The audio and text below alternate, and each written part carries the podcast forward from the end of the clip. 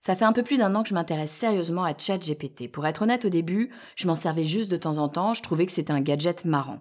Et puis j'ai reçu Ludo Salen sur le podcast et j'ai suivi sa formation. Et ça a tout changé parce que j'ai intégré ChatGPT dans mon entreprise en mode automatique. Cette formation est tellement bien que c'est moi qui ai demandé à Ludo de pouvoir en parler sur le podcast. Ce que j'aime, c'est le côté ultra applicable. Je partage mon écran, d'un côté, j'ai la formation, et de l'autre, eh ben, je mets directement en place ce qu'il m'apprend, c'est immédiat. L'autre point ultra positif, c'est que Ludo met à jour cette formation en permanence. Et avec un outil qui va aussi vite que ChatGPT, bah, c'est primordial. Cette semaine, Ludo Salen est le partenaire du podcast du marketing et mon petit doigt me dit que sa formation est en promotion pour quelques jours. C'est le moment d'en profiter. Elle est à 99 euros au lieu de 399 sur le podcast du marketing.com slash Ludo. Vous écoutez le podcast du marketing, épisode 108.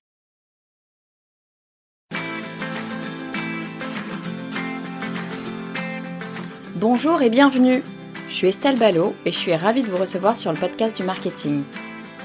À chaque épisode, je vous propose d'analyser les techniques marketing qui marchent, pas à pas et très concrètement, pour développer votre activité.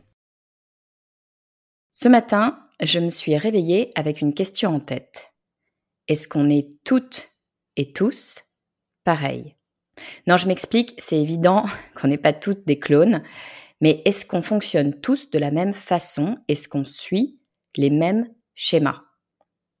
La question que j'ai derrière la tête, c'est finalement, est-ce que nos clients se ressemblent? Si vous suivez ce podcast depuis quelque temps, vous connaissez ma passion pour le persona. J'en parle à un moment ou un autre quasiment à chaque épisode. Le persona, c'est la base sur laquelle vous allez pouvoir créer votre communication. Oui, sauf que l'une des phrases que j'entends le plus souvent quand on travaille sur le persona dans ma formation stratégie indépendante, c'est ben moi Estelle, je peux pas faire un seul persona ben parce que j'ai des clients qui sont très différents les uns des autres. Et c'est vrai, on n'est pas tous des clones et nos clients non plus et c'est très bien comme ça.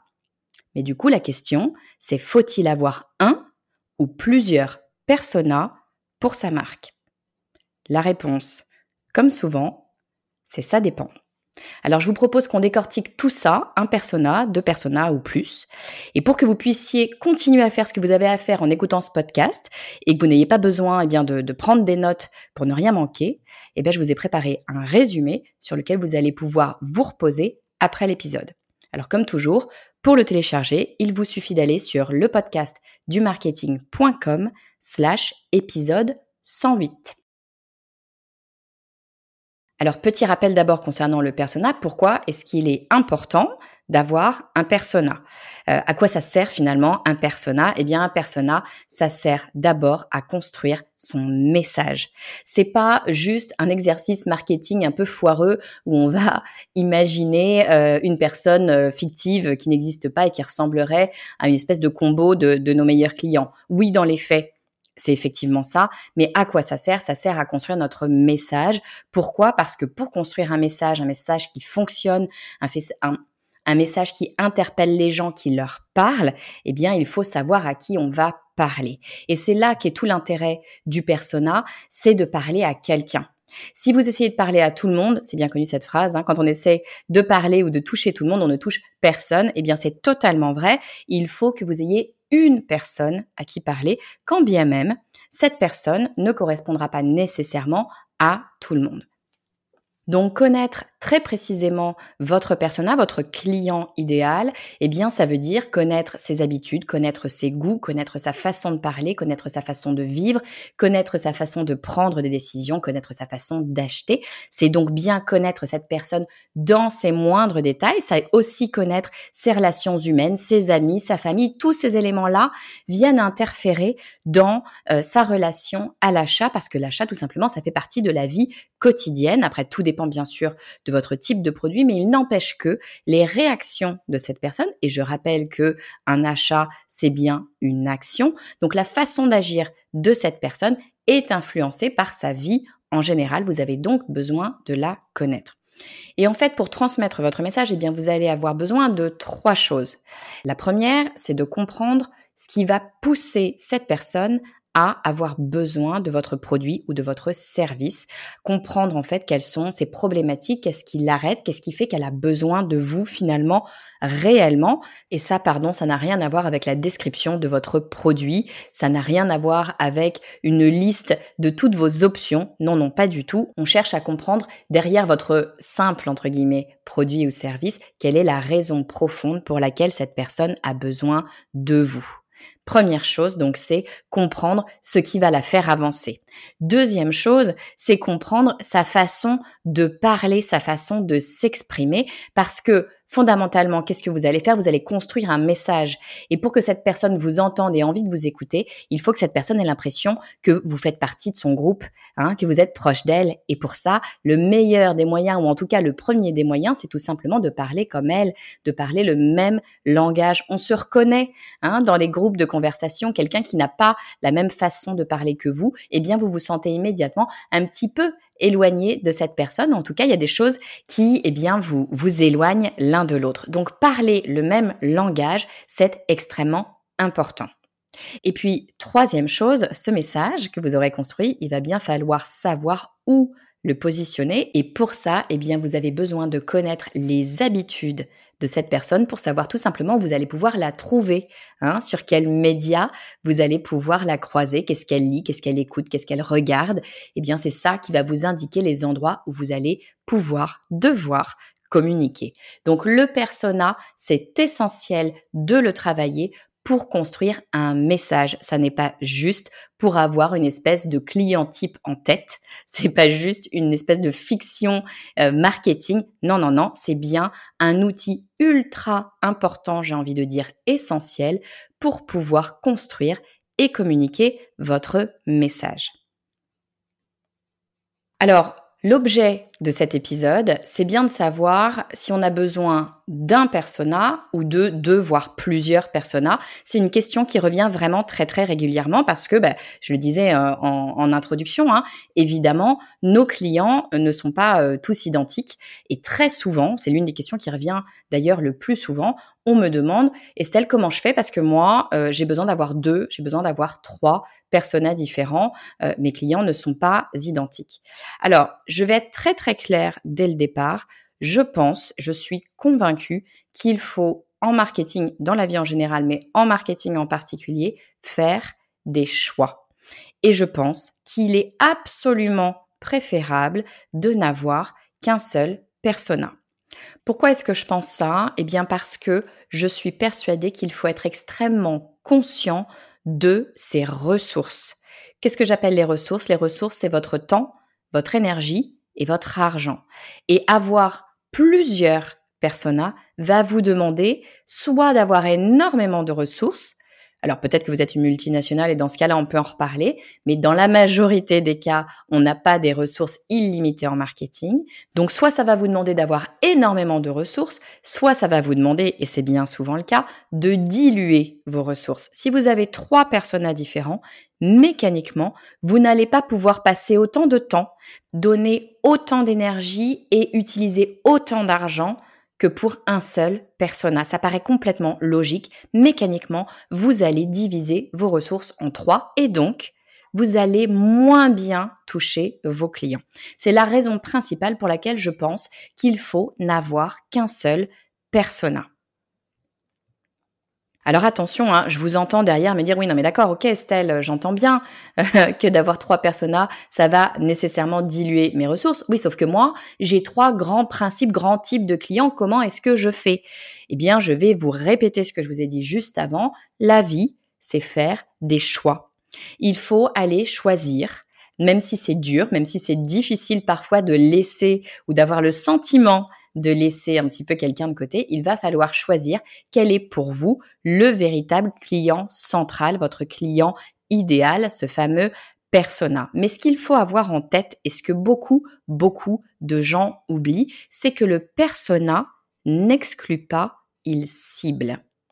Qu'est-ce que je veux dire par là? L'idée d'avoir un persona, c'est bien de s'adresser à une personne. Je le disais tout à l'heure, hein, c'est de comprendre vraiment dans les détails une personne type pour pouvoir lui adresser à elle en particulier notre discours. Donc on va cibler notre discours sur cette personne. Cette personne, c'est la personne qu'on souhaite avoir comme client et qu'on pense être la plus à même de devenir un client et un bon client, à savoir un client qui va être satisfait de notre produit, de notre service. Donc on va cibler notre message sur ce client, on va écrire notre message pour cette personne.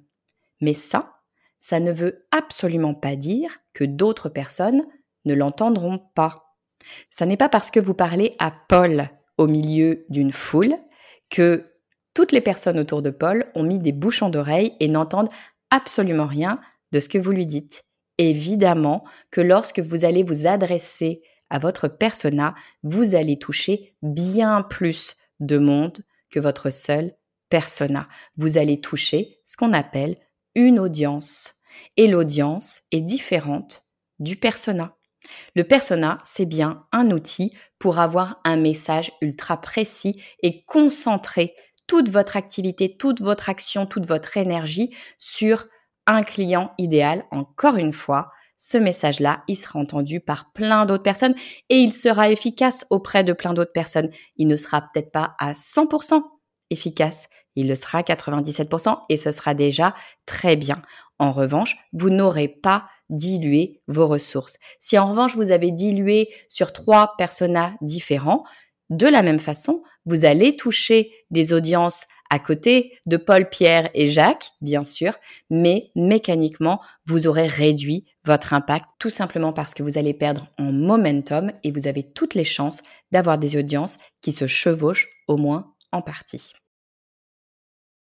Donc pour moi, c'est une règle de base lorsque l'on travaille sa communication. On commence par travailler son persona, essayer de comprendre un maximum qui est ce client idéal, de le définir, ce client idéal, et de construire votre message pour cette personne en premier lieu et une seule personne quand c'est possible. Il faut faire des choix, parfois c'est dur, mais on y va, on choisit une personne. Bon, mais il y a quand même un moment, même si je le précise, ça doit être l'exception, il y a quand même un moment où on va avoir besoin d'avoir deux, voire trois personas. Mais attention, soyez très prudente avec ça. Encore une fois, ça doit vraiment être l'exception. Donc, quand est-ce qu'on va avoir plusieurs personas? Eh bien, c'est lorsque l'on va avoir des clients au parcours très éloigné. Alors, qu'est-ce que ça veut dire un parcours éloigné? Ben, Vous avez deux options. Soit ce sont des clients qui ont un process de décision d'achat euh, différent. Un process de décision d'achat, ça veut dire comment est-ce que cette personne réagit face à l'achat? Est-ce que euh, elle a des contraintes particulières? Est-ce qu'elle a euh, un timing particulier? Est-ce qu'elle réagit à des stimuli particuliers? Si tous ces éléments sont extrêmement éloignés l'un de l'autre sur un timing différent, eh bien à ce moment-là, on va peut-être avoir besoin d'avoir deux personnes différents. Et puis l'autre option, c'est lorsque cette personne ne se trouve pas au même endroit. Lorsqu'on a des clients qui vont se promener sur des euh, médias absolument différents. Et là, effectivement, on va avoir besoin de réajuster parce que ça sert à rien d'avoir le meilleur message du monde si on ne le place pas au bon endroit. Donc, si vous vous rendez compte que votre persona, votre client idéal, eh bien, il se divise finalement en deux catégories. Une catégorie qui n'écoute que de l'audio, je schématise, hein, une catégorie qui n'écoute que de l'audio et une autre catégorie qui ne va voir que du texte, eh bien là, évidemment, il va falloir euh, adapter votre plan de communication pour pouvoir communiquer et sur l'audio pour une partie de votre persona et sur du texte pour une autre partie de votre persona. Soit dit en passant, ça ne veut pas nécessairement dire avoir deux personas radicalement différents. Hein. Ça peut être avoir deux euh, options de persona. On peut le voir aussi comme ça. Mais quoi qu'il en soit, on va devoir un petit peu diviser les chemins et donc les ressources pour pouvoir travailler sereinement. Encore une fois, ça n'est vrai que si ça n'est pas l'exception. Ça n'est vrai que si vous êtes sur une dichotomie ultra forte du type 50-50. Si vous êtes sur du 80-20, pour moi, votre persona, il est absolument clair. On est là en train de parler d'une situation où vous avez deux groupes de clients qui ont un chemin, un parcours utilisateur qui va être radicalement différent. Vous n'aurez pas le choix, vous serez obligé d'avoir deux personas distincts. Alors là, je fais un petit aparté parce que c'est, je pense, un élément important aussi à avoir en tête, c'est qu'on a le droit de choisir qui est son client idéal. On me dit souvent, bah Estelle, moi j'ai euh, une typologie de clients euh, existante, et puis j'ai le client que je souhaiterais avoir. Euh, est-ce que je fais deux personas? Ben ça, c'est un choix, encore une fois, à faire. Moi, je vous invite à aller chercher le client que vous souhaiterez avoir. Parce qu'encore une fois, si vous êtes en train de construire votre entreprise, vous le faites pour plein de raisons, mais probablement aussi pour être heureux dans votre quotidien et donc travailler avec les personnes avec qui vous souhaiteriez ou pour qui vous souhaiteriez travailler. Donc, allez chercher aussi le persona qui vous convient, le persona avec qui vous avez envie de travailler. Et puis, dernier point que je voudrais absolument aborder avec vous sur le sujet euh, du persona et d'avoir plusieurs personas, c'est les mauvaises raisons d'avoir deux personas. Je vais vous donner trois exemples qui, à mon avis, sont des mauvaises raisons ou pas forcément des bonnes raisons. Mauvaise raison numéro un, ah ben non mais Estelle, j'ai des clients hommes et j'ai des clients femmes. So what? C'est pas parce que vos clients sont masculins ou féminins qu'ils se comportent de façon radicalement différente. Bien sûr que lorsque vous allez créer votre persona, vous allez définir si c'est un homme ou une femme parce que ça va vous aider à visualiser une personne pour pouvoir encore une fois créer le message et lui parler à elle, à cette personne. Hein. Donc pour vous aider, vous allez euh, choisir son sexe, vous allez probablement lui choisir un prénom, lui choisir une vie, etc. Mais encore une fois, ça n'est qu'un outil de personnification pour pouvoir visualiser et parler de façon plus naturelle à la personne. Mais en général, je dis bien en général, le fait qu'une personne soit de genre masculin ou féminin ne change pas radicalement sa façon d'exister. Deuxième mauvaise raison de me dire j'ai besoin de deux personas et qui revient très souvent, c'est de me dire oui mais Estelle, moi j'ai des clients B2B et des clients B2C, donc des clients professionnels et des clients particuliers. Le simple fait euh, que vos clients soient B2B ou B2C, pour moi, ça n'est pas une bonne raison. Tout simplement parce que quand on est B2B, quand on est un professionnel ou une professionnelle, on est aussi une personne. Donc ça ne change pas nécessairement notre façon d'être, notre façon d'agir, notre façon de prendre des décisions.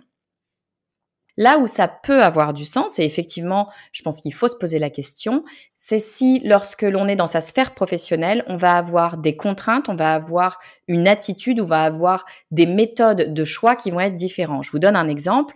Si vous êtes euh, dans la sphère publique, euh, dans un marché public, pour passer à l'achat, vous allez avoir des contraintes qui sont spécifiques, typiquement euh, de faire un appel d'offres. Bon, bah, de faire un appel d'offres, on le fait assez rarement dans notre vie euh, privée, a priori. Donc là, nécessairement, on va pas être sur les mêmes méthodes de choix, on va pas non plus être sur les mêmes timings de choix. Donc nécessairement, là, il va falloir probablement réfléchir à avoir deux personas, tout simplement parce que notre façon d'agir, notre façon de faire des choix et le timing avec lequel on va faire des choix va être radicalement différent.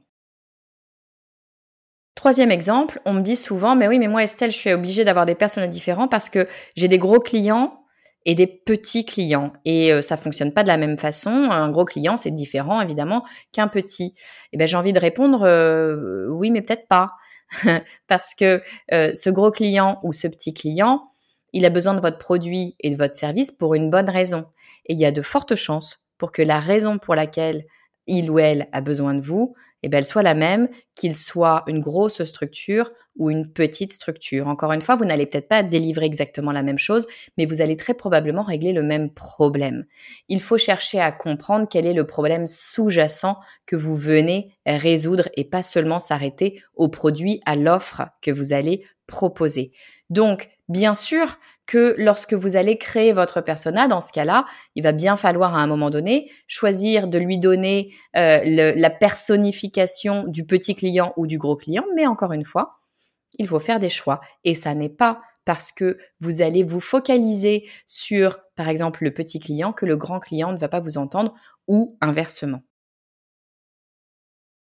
Donc je récapitule, pourquoi est-ce que c'est important d'avoir un persona, de créer son persona? Eh bien tout simplement parce que c'est un outil, le persona, qui va vous permettre de construire votre message. C'est en fait la personne à qui vous allez vous adresser lorsque vous allez écrire votre message et lorsque vous allez choisir à quel endroit vous allez publier ce message. Pourquoi est-ce que moi je pense qu'il ne faut avoir qu'un seul persona? Eh bien, c'est parce que vos ressources sont limitées. Vous avez un temps, une énergie et un budget qui est limité et plus vous allez diluer ces ressources et moins vous aurez d'impact. Donc il est largement préférable de focaliser toutes ces ressources sur un persona, un client cible, que de le diviser auprès de plusieurs cibles différentes. Et ce qu'il faut bien avoir en tête, et c'est vraiment un élément important que beaucoup oublient, c'est que le persona n'exclut pas, il cible.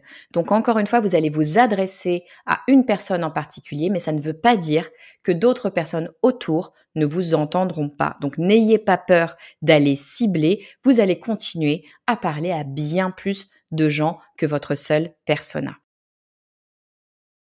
Bon, mais une fois qu'on a dit ça, ça c'est la généralité, il faut faire des choix et choisir son persona, mais parfois il arrive qu'on ait besoin d'avoir deux, voire trois personas, ça doit rester l'exception, mais c'est le cas lorsque vous avez des typologies de clients qui sont très éloignés dans leur processus de décision d'achat. Et lorsque vous identifiez cela, si vous avez vraiment des canaux extrêmement différents, là, ça peut valoir le coup d'avoir deux personas, je dirais grand maximum trois personas. Mais ayez bien en tête que vous allez avoir moins d'impact avec vos ressources. Donc, assurez-vous que ça n'est pas un confort parce que c'est plus facile de ne pas faire de choix que d'en faire. Donc, assurez-vous que ça n'est pas par confort que vous choisissez d'avoir deux ou trois personas.